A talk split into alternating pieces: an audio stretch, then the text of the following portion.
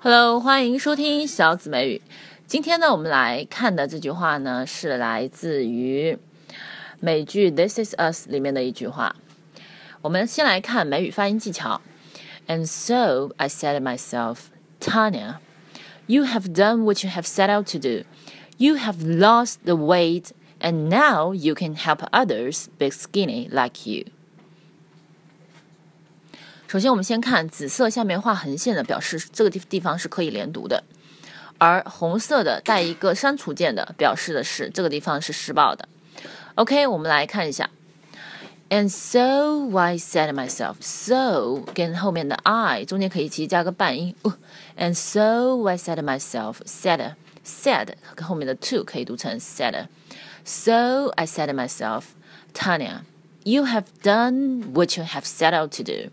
You have lost weight and now you can help others be skinny like you, like you. OK，如果喜欢我的节目的话，就请在右下角关注我的说客 Alicia 小紫美语。